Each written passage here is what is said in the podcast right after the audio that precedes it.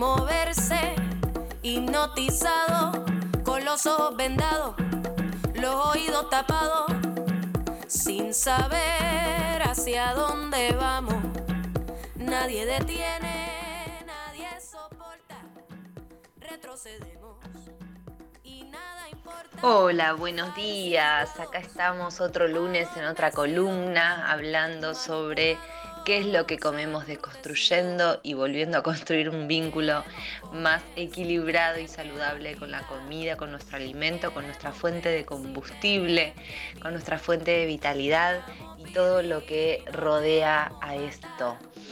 Eh, vamos a estar eh, conversando el día de hoy sobre el tema de eh, los alimentos que nos generan placer, de los permitidos, de los de la comida que buscamos para encontrar placer, disfrute, que quizás no ponemos tanto la mirada o la atención o la intención en nutrirnos, o quizás la falta de información o la confusión generada desde los medios de comunicación no nos proponen, no nos brindan información eh, real y y responsable para poder elegir sobre estos consumos. Entonces vamos a hablar sobre el engaño de la moderación. La historia se escribe con canciones. Las canciones. ¿Y por qué me gusta encararlo desde este lado? Bueno, es algo que se empieza a escuchar mucho este último tiempo. Bueno, no demonicemos los alimentos, podemos comer de todo, pero con moderación.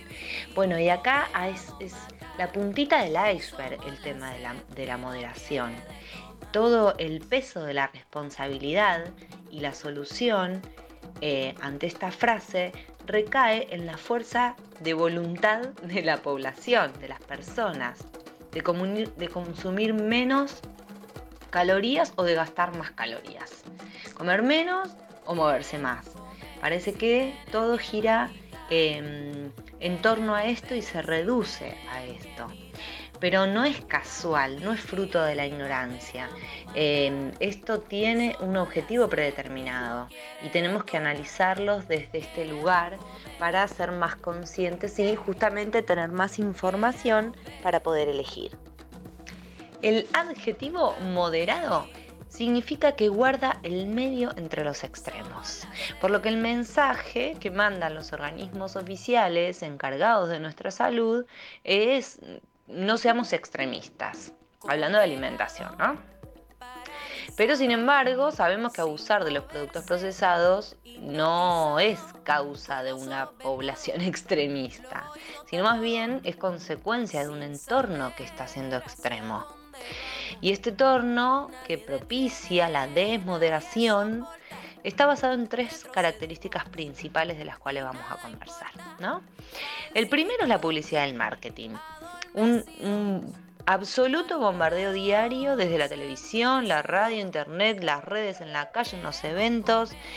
En cualquier lado nos rodea y pocos sitios son los que se escapan de la publicidad de los productos procesados.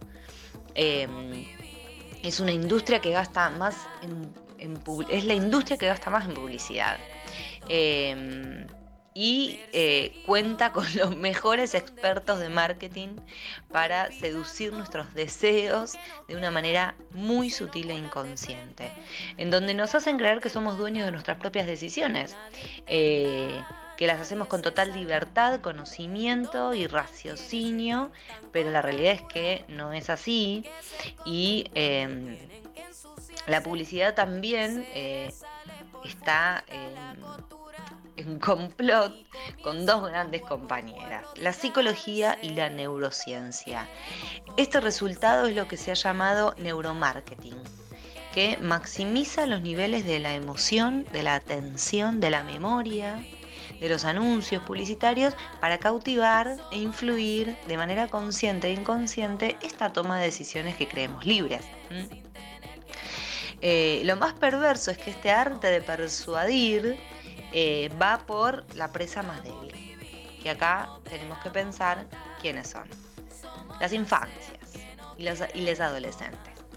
Eh, es una población con un desarrollo cognitivo aún en proceso y por sobre todas las cosas son los consumidores del futuro. El segundo punto es la disponibilidad en nuestro entorno. La disponibilidad influye en la toma de decisiones sin darnos cuenta. Nuestro entorno se está convirtiendo en un lugar lleno de productos procesados. Es muy fácil decir, come más frutas y verduras y moderate con las galletitas y los snacks, pero la pregunta es, ¿estamos generando entornos y situaciones para que esto realmente pueda ser posible?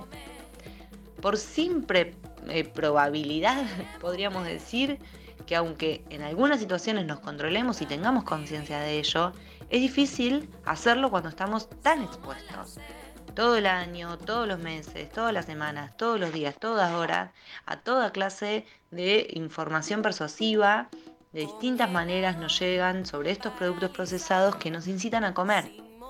Entonces, la fuerza de voluntad está a cargo de nuestra neuroquímica cerebral y, todo se vuelve muy confuso cuando el estímulo es constante y de distintos lados y de distintas maneras.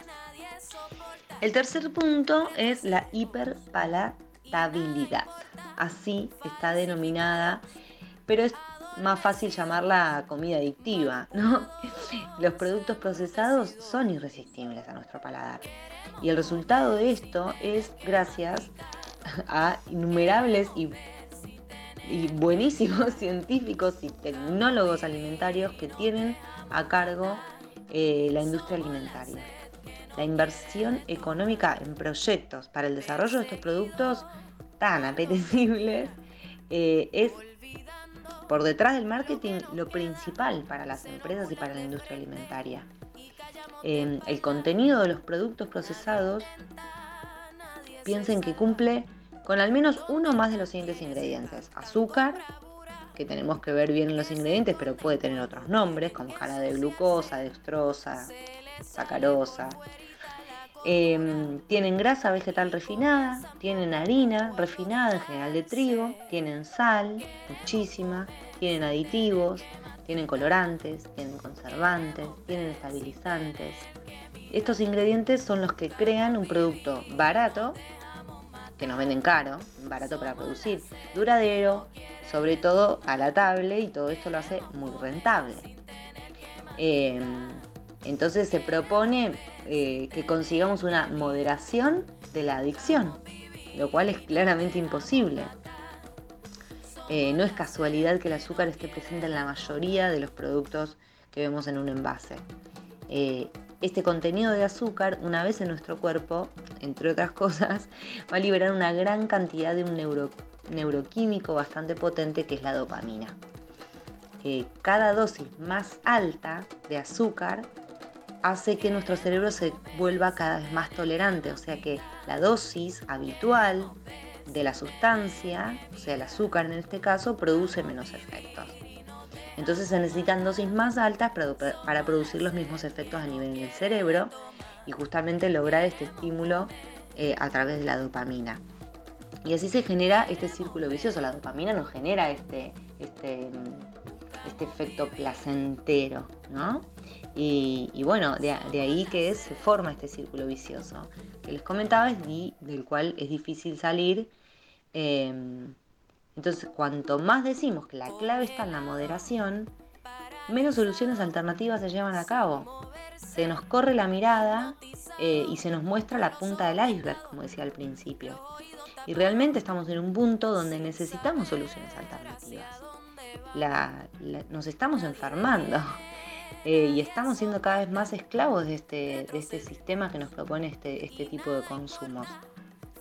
Pero cuando él dice que no hay alimentos malos, todo con moderación es bueno, eh, sigue proponiendo em, que seamos nosotros a nivel, a nivel individual quienes generemos la voluntad necesaria para equilibrar estos consumos.